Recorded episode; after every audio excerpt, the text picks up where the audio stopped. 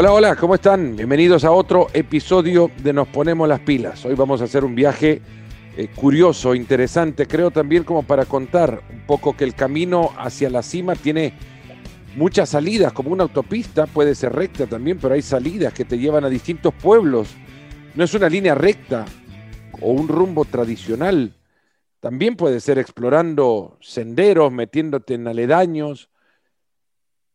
Es el camino de la carrera de quien hoy nos acompaña, Ricardo Rodríguez, técnico de uno de los equipos de mayor tradición del, fútbol japonés, el Urawa Red Diamonds, un técnico español que comienza donde muchos técnicos españoles han llegado a terminar su carrera. Pero ya nos estará contando un poco Ricardo de cómo es que ha llegado ahí. Ahí está, en este equipo que ha sido dos veces campeón de la Champions Asiática, tres veces campeón de la Copa del Emperador, Ricardo Rodríguez. Tradicionalmente, Ricardo, arranco esto invitando a una taza de café, pero el uso horario, si te invito a una taza de café, te estaría liquidando el día. ¿Cómo estás? Qué gusto saludarte hasta Japón. ¿En qué parte de Japón estás ahora mismo? Hola Fernando, ¿qué tal? Un placer estar contigo aquí charlando. Eh, pues estoy en Okinawa, es una isla al sur de, Japón, a un par de horas de, Tokio en, avión, y estamos aquí ahora de, pretemporada. Y bueno, la verdad que pues muy bien en cuanto a clima, en cuanto a condiciones para, trabajar, y, aquí estamos muy contentos. Es correcto esto, ¿no? Eh, el haber arrancado diciendo que estás arrancando tu carrera o dando los primeros pasos de una carrera que es bastante más larga, uno esperaría, pero en lugares a donde regularmente llegan carreras de entrenadores a buscar la puerta de salida o cerrarla cuando menos. Pues sí, porque bueno, eh, empecé, bueno, pasé por muchos cargos en, lo que es en el fútbol, eh, prácticamente casi todos los cargos de un cuerpo técnico, pero como carrera de entrenador estuve en, empecé en Girona como, como entrenador profesional hace ya siete años, luego estuve tres años en Tailandia y ya llevo, esta es mi quinta temporada en Japón, cuatro años en Tokushima Bordis y esta, pues nada, llevo dos semanas, menos de dos semanas eh, con Urawa Reds eh, en Japón, un país que, que, me encanta, en un fútbol que, bueno, pues tenía muchas ganas de, de venir aquí a entrenar, quizás por, pues bueno, había coincidido en México con Javier Escargor, también me había hablado muy bien de, lo que era Japón a nivel de país y a nivel futbolístico. Y bueno, pues cuando estaba entrenando en Tailandia, sí que tenía pues eh, predilección por entrenar en Japón y, hace cuatro o cinco años ya, o cinco temporadas, en 2017 empecé en Tokushima Vortis y, muy contento de, de, estar aquí en Japón entrenando, como bien dices, pues donde muchos técnicos terminan, porque es verdad que cuando llegaba eh, cuando llega a Japón era el técnico más joven, pues eh, había llevado muchísimo tiempo sin, sin entrenar aquí un entrenador español. En ese mismo momento entramos Lotina, Juan Schneider y yo, los tres en el 2017 a, tres equipos de, de, segunda de Japón, pero bueno, si mirabas un poco eh, los currículos de los entrenadores, era todo gente pues, pues con, edad, 50, 50 y pico años, entonces, bueno, pues sí, como bien dices, eh, no es lo normal o no era lo normal en aquel momento. Japón ha sido destino de muchos técnicos alemanes, algunos que estuvieron ahí, que, en, la, en el amanecer de la J-League y su profesionalización a principios de los 90, finales de los 80, principios de los 90, se quedaron ahí, terminaron sus carreras, Pierre Litvarsky, Guido Buchwald, eh, varios otros técnicos, pero españoles, muchos no los hubo, ¿no? Benito Floro ha mencionado a Ascar Gorta, estuvo Juan Malillo, no es un destino. A ver, ahí hacen escuela y no tienen incluso, eh, no, podrían ser descritos como lo arrancaba yo diciendo que ahí llegan muchos entrenadores a retirarse, al contrario, ahí llegan algunos técnicos y muchísimos técnicos brasileños hasta construir carrera. Eso es, eso es. Ahí, como bien dices, estuvo Benito Floro, estuvo Lillo.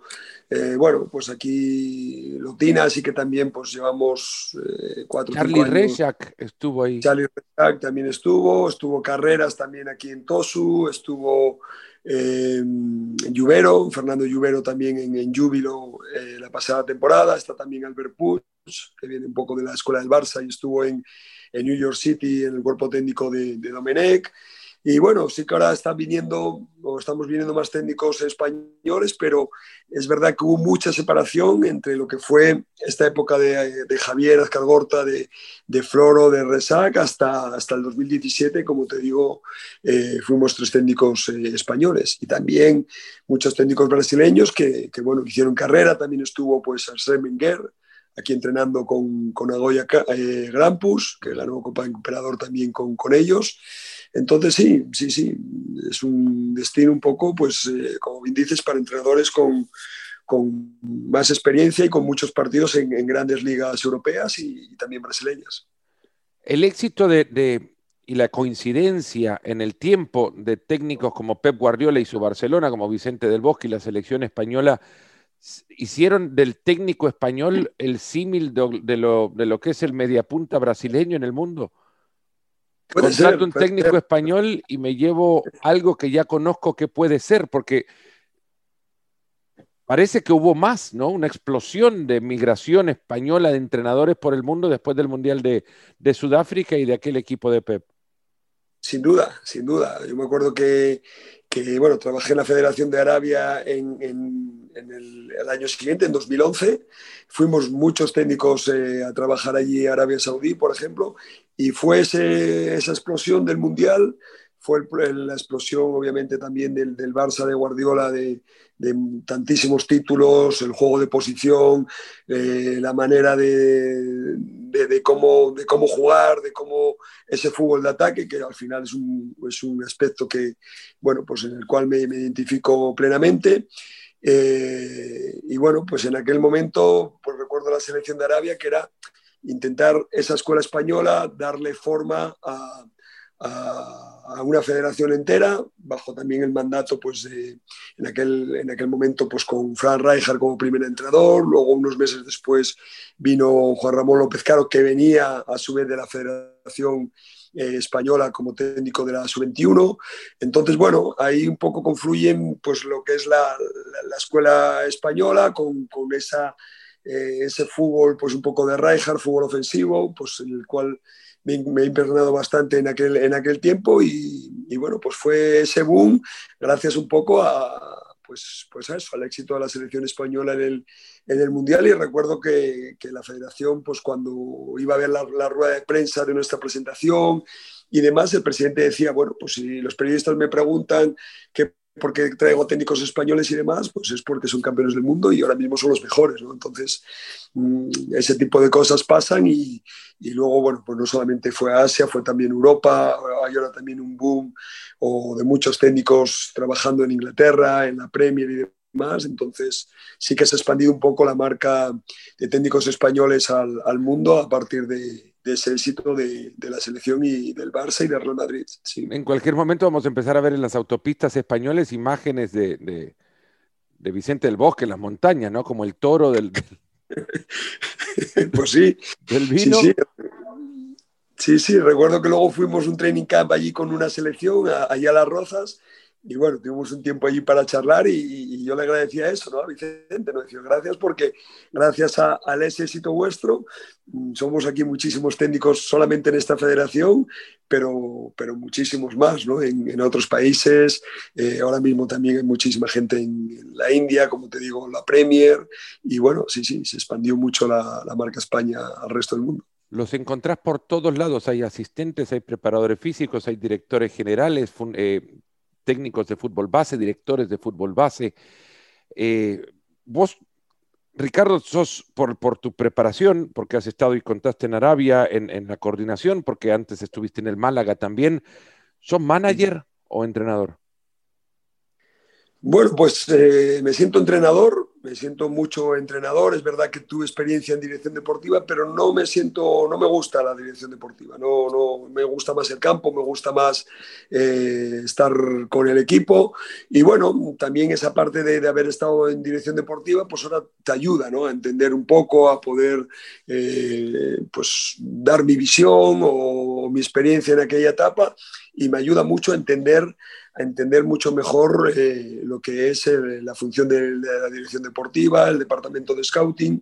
Entonces es verdad que luego, pues cuando hablo con los clubs o, o, o llego a un club, intento un poco eh, aportar mi experiencia, pues porque, bueno, eh, estuve en el Real Madrid en dirección de academia, que fue donde nos conocimos en, México, eh, trabajé en, en, Málaga como director deportivo, fui asistente de Muñiz, fui analista de Fran Rijkaard en la selección de, Arabia, fui entrenador, entonces, bueno, o soy entrenador, entonces pasas por todos los cargos de, un cuerpo técnico y eso, pues yo ahora veo que, me ha ayudado mucho a, pues bueno, aquí ahora mismo en Uragua, que hay que eh, pues ayudar, hoy ha, venido, por ejemplo, el, director de la academia, entonces te sientas con él para explicarle todos los conceptos del, juego, posición que estamos llevando, cómo, cómo atacar, el último cuarto, todas las cosas que queremos hacer, eso también mm, tienes que, que formar a tu cuerpo técnico, tienes que formar a los analistas, bueno, entonces, haber tenido experiencia en todos los cargos, eso todo a mí me ayuda, ¿no? Y bueno, pues si algún día, pues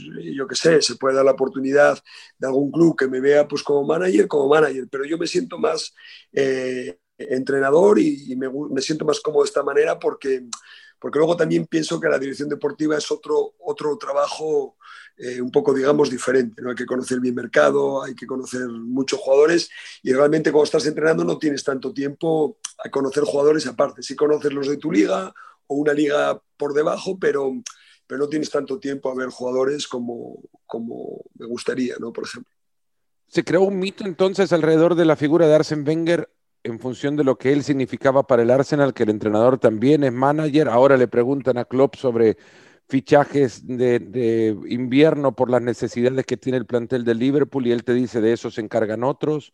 El entrenador dirige lo que le dan e interviene poco o incide poco en lo que tiene o en lo que puede llegar a... a... mí me gusta que, haya un, pues, eh, pues mucho diálogo, mucha comunicación y que sea todo en consenso. ¿no? Monchi dice, yo, yo, le doy a mi entrenador lo que me pide, ¿no? Claro, claro. Es decir, me busco a mi entrenador lo que me pide, es el ideal, la simbiosis en el trabajo de la, del organigrama.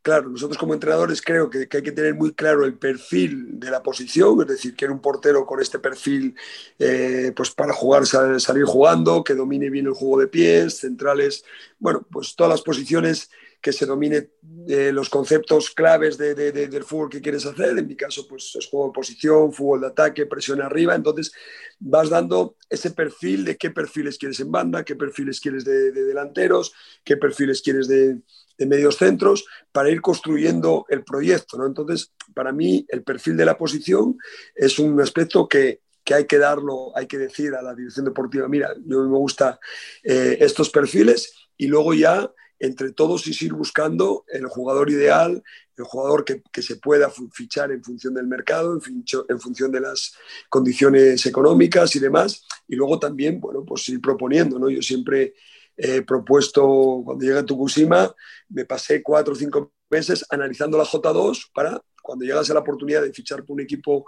de Japón, pues bueno, presumiblemente, presumiblemente había que empezar en segunda pues conocer, conocer bien el mercado y luego yo me acuerdo que le di una lista pues, de centrales, una lista de, todas las posiciones, de jugadores que me gustaban y a partir de ahí empezamos a construir eh, Tokusima ¿no? Y aquí estamos ahora mismo en el mismo proceso. Hubo ya jugadores que, ya estaban, pero fuimos hablando de las posiciones. Eh, hemos fichado algunos pues con, con, mi visión o con mi opinión y ahora estamos en proceso también de si se puede ir incorporando alguna, alguna posición, algún jugador incluso de universidad, porque aquí también el fútbol de Japón universitario es, muy fuerte. Y, bueno, yo creo que el entrenador tiene que aportar la visión, tiene que aportar em, el fútbol, la idea futbolística que quieres, que quieres hacer y luego, pues obviamente, la dirección deportiva tiene que entender eh, muy bien eso, esa idea futbolística y firmar eh, con el perfil de jugadores que, el técnico desea. Creo que tiene que ser así porque si no, sí que eh, pues no casan muy bien las cosas. ¿no? ¿Podrías armar un Frankenstein de entrenador que te hace, que, sirve como tu referencia?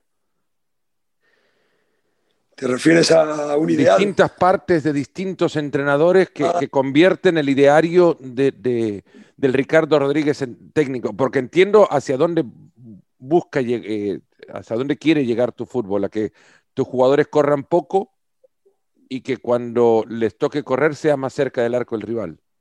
Eso es, eso es, eso es. Eh, poder el balón lo más posible, poder recuperarlo lo antes posible. Obviamente, bueno, pues Pep para mí Guardiola es una referencia en cuanto a conceptos, en cuanto a, muchas cosas a nivel futbolístico, de, creatividad, de, innovación, de muchas cosas.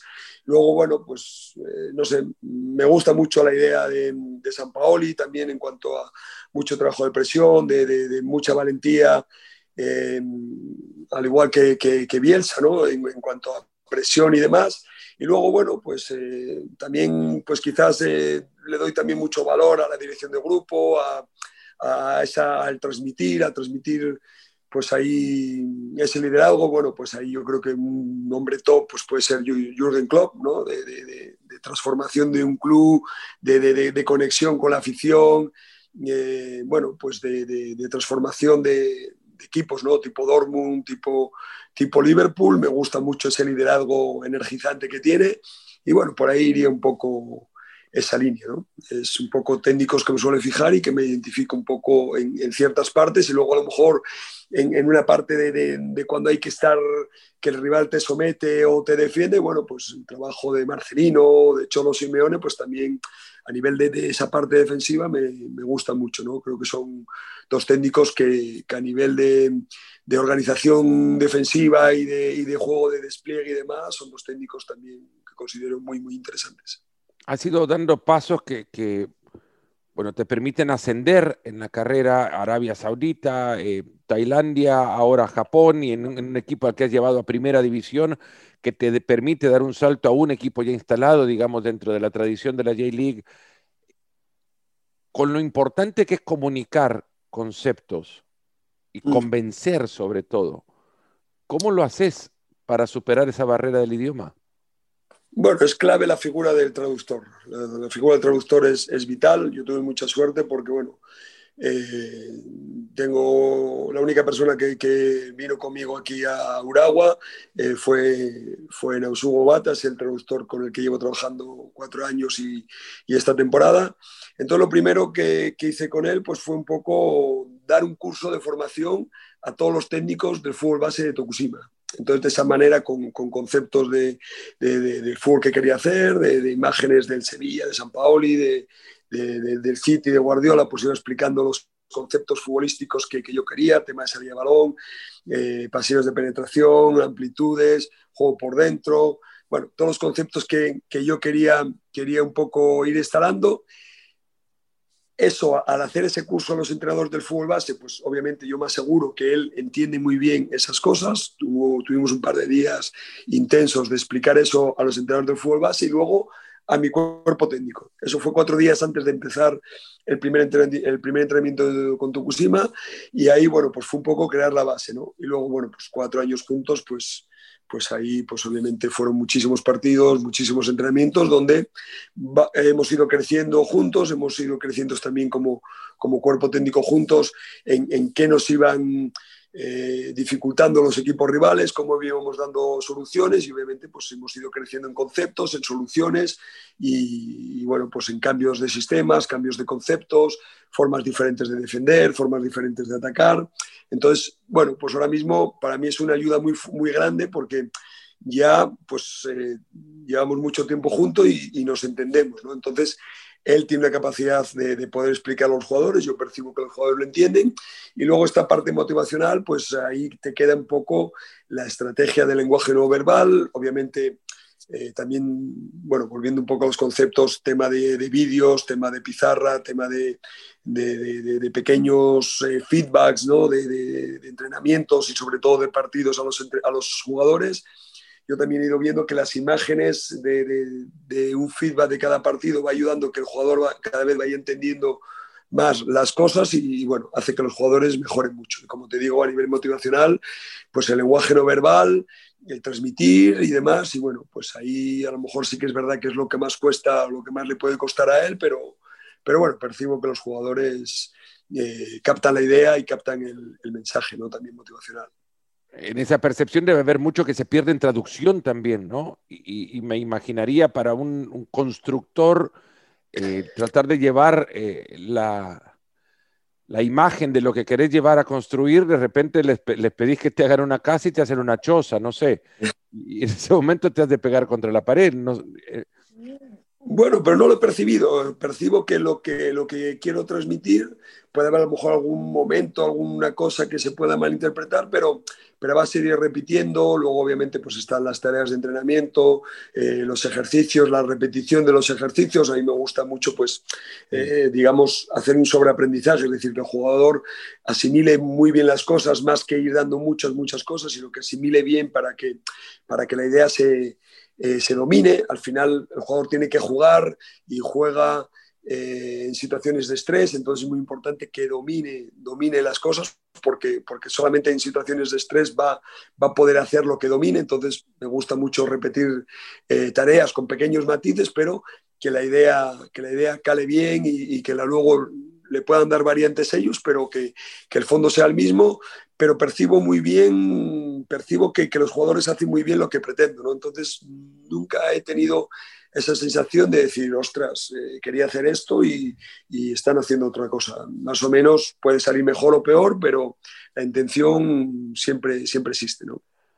Hay un, eh, creo, corte ya formado por historia, un tópico, a eso quería llegar a la palabra, un tópico sobre el jugador japonés cuando lo vemos en mundiales, ¿no? El jugador eh, asiático puntualmente, llegamos y lo, y lo ubicamos en un, en un, lugar y decimos, bueno, a tal equipo le toca Japón en su grupo. Uh, hay que tener mucho cuidado con Japón porque son eh, guerreros, corren mucho, no paran de correr, tienen, han mejorado, tienen buena técnica eh, y te pueden complicar el partido.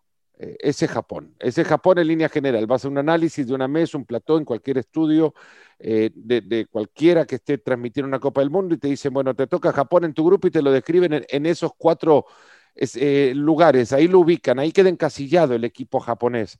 ¿Cómo es el futbolista japonés?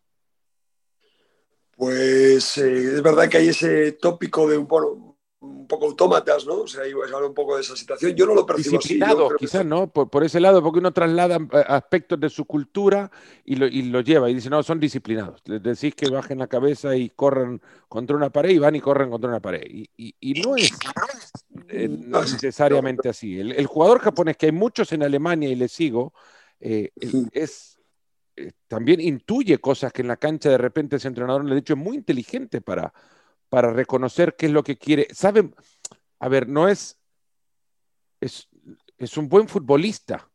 Exactamente. Exactamente, son jugadores, eh, es verdad que son obedientes, es decir, son obedientes, pero obviamente tienes que convencerles, tienes que, ellos son muy inteligentes, eh, perciben pues muy bien un poco la línea de juego, el, la identidad que le quieres transmitir al equipo, la forma de, jugar.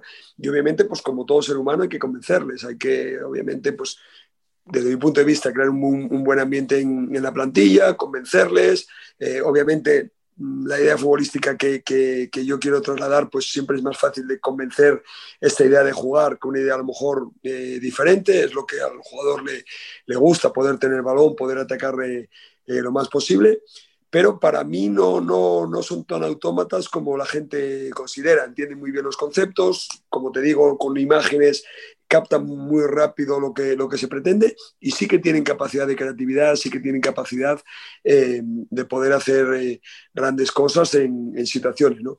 Que a lo mejor les puede faltar un poquito, a lo mejor de cara a finalización, ¿no? Puede ser que a lo mejor de cara a finalización puede ser que, que, que bueno, pues eh, puede costarles un poco más, pero son son jugadores que son muy entregados, son jugadores muy disciplinados, jugadores que, que tienen una cultura de, de, trabajo, de responsabilidad, de, puntualidad, eh, de obediencia eh, muy grande. Y la verdad que bueno, es un placer trabajar con ellos pues porque haciendo las cosas de buena manera, explicándoles a dónde vas, por qué tiene que ser esto, que es un poco lo que intento. Nunca he tenido ninguna situación de, de, de, rechazo, sino todo lo contrario. Y bueno, pues como en todo, como te decía, ¿no? es una cuestión de convencer para, para que luego ellos pues, se sientan a gusto haciéndolo y, obviamente puedes darles pautas, pero mmm, ellos también saben buscar la situación mejor y, y para nada considero que sean jugadores tan autómatas como puede haber ese tópico se ha eh, creado o adaptado el fútbol brasileño un cariño tremendo al el, fútbol japonés, perdón, un cariño tremendo al fútbol brasileño o a los brasileños desde que comenzó con, con el tema de la J-League, Zico y demás. Zico y muchos otros llegaron ahí a, instalarse, Zico en la, en la selección brasileña, eh, japonesa, perdón, brasileños que se han naturalizado y han jugado para, para Japón. Eh, es la mayor influencia que tienen. Pues puede ser, puede ser porque es verdad que, hay una, una, bueno, pues una tradición, digamos, de mucho eh, jugador brasileño, mucho entrenador brasileño.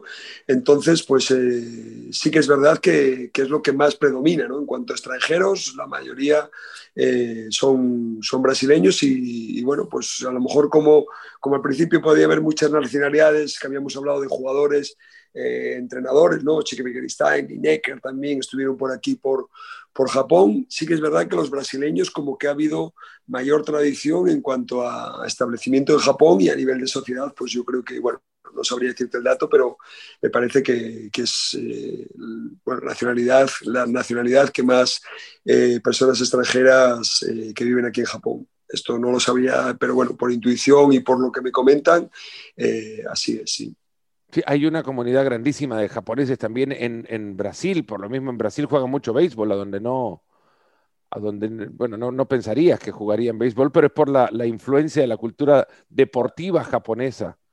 Eso es, eso es porque aquí el primer deporte ahora se están, bueno, creciendo muchísimo el fútbol, sobre todo en, los, en la sociedad eh, eh, de niños japoneses, pero bueno, el número uno a nivel de, eh, el deporte popular de Japón es el, es el béisbol, como bien dices. ¿Cómo, te, ¿Cómo es la cultura japonesa en el día a día? Pues eh, bueno, es una cultura, como te decía antes, ¿no? muy disciplinada, con una tendencia pues, diferente a la latina, ¿no? Se madruga mucho, eh, sale el sol, el sol naciendo, ¿no? El país del sol naciente, la gente, pues yo tengo aquí gente del cuerpo técnico, que no te levantas, ¿no? Cuatro y media, cinco, voy a correr, entonces son hay esta cultura de, madrugar mucho, de, irse a dormir muy pronto, eh, bueno, pues eh, de, muchas horas de trabajo, eh, como te digo, de, mucha disciplina. Bueno, pues a nivel de empresas, si una persona entra a trabajar en una empresa, pues suele quedar prácticamente toda la vida. Está mal visto cambiar mucho de, empresas, ¿no? Entonces, bueno, es una cultura, eh, no sé cómo decirte, como, como muy entregada ¿no? a, lo que es el trabajo, a lo que es la familia y bueno, pues obviamente también eh, les, gusta, les gusta el ocio y, les gusta pues, pues también la diversión, sobre todo en las últimas horas de, la tarde, no a la noche, pero sí un poco ya a las 5 o 6, ya un poco todo se recoge y, y hay ese margen ahí de, de 5 y media, 6 hasta las eh, nueve o así, que bueno, pues el tiempo un poco de cenar, se cena muy pronto, eh, muchos restaurantes, eh, posiblemente pues traiga más cuenta el ir a cenar fuera, es mucho más barato, muchas más opciones de ir a cenar fuera que, que, comprar en, supermercado, como puede ser a lo mejor la cultura española o, otras culturas. Entonces, bueno, sí que hay ciertas cosas que, que cambian bastante, ¿no? me salté un, tema que quería entrar antes de salir plenamente del fútbol, sin querer hacerlo tampoco, eh, pensando cuando te preguntaba sobre la influencia de los brasileños, la siguiente opción que tenía para el camino a seguir en esta charla era sobre la influencia de Andrés Iniesta en la liga. Eh, el impacto, cuando menos eh, hacia, hacia afuera, la J-League ahora se ha convertido en la liga en la que juega Iniesta. ¿Es tanto así en, en Japón mismo? ¿Iniesta ha provocado una, una a ver, no se puede ver en los estadios porque no hay gente en los estadios ahora con, con la realidad que vivimos, pero ¿se nota tanto como se pretende ver desde afuera? Se notó, se notó mucho. Obviamente, claro, ahora, como bien dices, la situación en el mundo ha cambiado, pero, pero cuando llegó aquí, pues fue, fue un boom, es decir, de pasar, eh, pues la media de espectadores en Kobe, pues, pues creció mucho, en otros equipos cuando iba a Kobe, pues, pues también eh, en Uragua me parece que cuando vino Kobe pues eran 55.000 espectadores, me parece que fue, cuando, cuando fue ese partido contra Kobe, la primera vez que jugó, que jugó Iniesta. Entonces sí, sí que hubo un boom muy grande, coincidió también que Torres casi casi vino a la par, entonces ahí hubo un boom eh, muy fuerte de, de, los dos jugadores y bueno, pues ahora un poco con esto del COVID se, se ha cambiado la situación, pero sí, sí que a nivel de marketing, de, medios de comunicación, de todo esto, pues, pues obviamente, como bien dices, es la liga donde juega Iniesta y, y sí que se ha notado bastante. Ricardo, ahora eh, hablando un poco del, tema de la pandemia, eh, Japón tiene ante sí uno de los retos más importantes de su historia. Eh, lo fue también en 1964, cuando tras la reconstrucción, después de los impactos o el impacto de la Segunda Guerra sobre su país, Japón ya quería lanzarse al mundo, ahora es otro, otro tipo, un relanzamiento de la de, Japón como nación, eh, la realización de estos Juegos Olímpicos, ¿qué significan los Juegos para, para lo que vos podés percibir de la gente en Japón? Bueno, yo creo que es un evento muy importante. Se ha, se ha invertido pues, eh, mucho dinero. bueno, el país es verdad que tiene unas grandes instalaciones, tiene una red de comunicación eh, espectacular. Entonces, bueno, pues es un país que tiene todo para poder eh, organizar eh, los Juegos Olímpicos y bueno, pues ahora mismo está, estamos en un estado de, alarma, digamos, en los que no se puede venir personas, incluso ni siquiera ya residentes de Japón, entrar en el país hasta el día 7 de febrero. Creo que, que, esto pues, se, va, se va a ampliar más. Eso pues, obviamente a nosotros también nos dificulta todo lo que es fichar jugadores extranjeros de cara a esta siguiente temporada. Entonces, bueno, ellos son muy previsores, son, tienen una capacidad organizativa espectacular.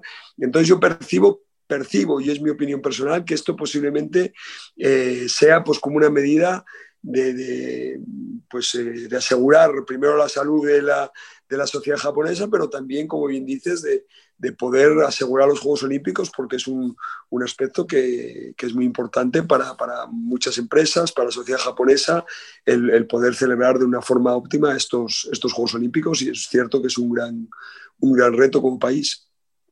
Unos Juegos en burbuja, y Japón creo que estaría preparado para eso. Ayer eh, ayer, no para situarnos en un día específico, pero he estado en, en, reuniones en las que desde el comité organizador te, invitan a creer que Japón estaría preparado para albergar cualquier tipo de nuevos juegos que se tengan que realizar, porque no, no, no serán los juegos tradicionales con gran eh, afluencia de público, por ejemplo. En las tribunas tiene que existir un distanciamiento que reduce ya la, posibilidad de pensar que habrá mucha gente, si es que la habrá, en, las gradas, pero cuando menos ese es el escenario. No plantear un escenario en el que los juegos no se vayan a, llevar a cabo.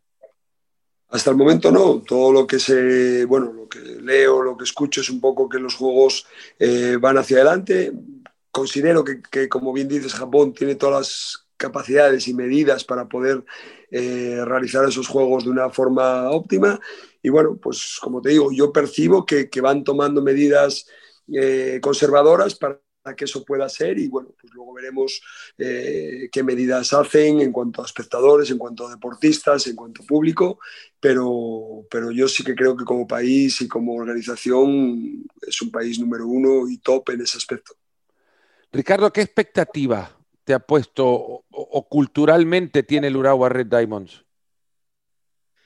Urawa Reds es un equipo que, bueno, pues histórico aquí, es el equipo pues que, que la afición eh, es la, la, que más pasión tiene, o una de las, bueno, considerada así, la que más pasión tiene, es lo que, lo que me está trasladando. Yo cuando llego aquí, pues eh, llegué en el 2016, que fue una liga, pues que, bueno, pues hubo dos campeonatos, un poco como México, ¿no? Entonces, si se hubiesen sumado los puntos, hubiesen ganado pero bueno, eran dos torneos y pude ver esa final, entonces aquel estadio de Saitama prácticamente lleno, jugando aquella final en el 2016, a mí me impactó, ¿no? Fue un, un enamorarme de, de, de de, primera, fue como un amor a primera vista por, por el fútbol que querían hacer, por, por, cómo estaba aquel estadio. Entonces, pues es un, un club pues con, con tradición de, obviamente de, poder luchar por ganar títulos. Ganó, como bien decías, dos, dos títulos de Champions, solamente una liga. Entonces, bueno, ahora venimos de un, de un, par de temporadas que no ha habido en la liga regular un buen rendimiento. Hace, hace dos años se jugó la final de, de Champions contra el Giral, no, no, fuimos capaces de, el club no, no, la ganó. Y ahora, pues bueno, lo más importante es volver a esa identidad como juego de ataque, como un equipo que, que juega en campo rival, que hace levantar de los asientos a, los aficionados, mm, que, los, que los aficionados se sientan felices por el fútbol que hacemos. Esa es la primera, la primera medida. ¿no? Y a nivel de rendimiento, pues hacer una temporada buena, volver a Champions, porque obviamente Uragua Reds mm, pues, pues, históricamente es un club que, que, debe estar en Champions, todos los que formamos el club lo entendemos así, y bueno, ahí está el reto, ¿no? Pasar de la décima posición en la que el club terminó el año pasado a intentar poder estar en un top 3 o, o un top 4, digamos, y poder estar luchando por, por los puestos de, arriba y sobre todo haciendo un fútbol atractivo, un fútbol de ataque, un fútbol de presión y, como te digo, pues un fútbol que, que, nuestros aficionados se sientan orgullosos y que disfruten eh, del espectáculo que podamos ofrecer porque, como te digo, es la afición que más pasión tiene aquí de Japón. En la Tierra del Sol naciente, la naciente carrera de un técnico que quiere llegar a lo más alto ahí donde sea eso, lo más alto. Te irá bien, Ricardo. Muchas gracias por habernos acompañado en este episodio. Un placer, Fernando, eh, volver a hablar contigo después de tanto tiempo, de habernos conocido allí en México y, un, placer un, placer haberte atendido y estar en este podcast. Saludos entonces hasta Okinawa, el arranque de la J-League el 26 de febrero, el Urawa Red Diamonds esperando Ahora, a partir de esto, sume un par de hinchas que puedan levantarse de sus asientos ahí a la hora en la que toque ver los partidos de este equipo una vez se arranque la primera temporada de Ricardo Rodríguez al frente de este conjunto. Muchas gracias por habernos acompañado en este episodio de Nos Ponemos las Pilas. Ya saben, envíen sus comentarios, sugerencias. Acá estamos y nos encontramos en el próximo. Cuídense mucho. Un gran abrazo.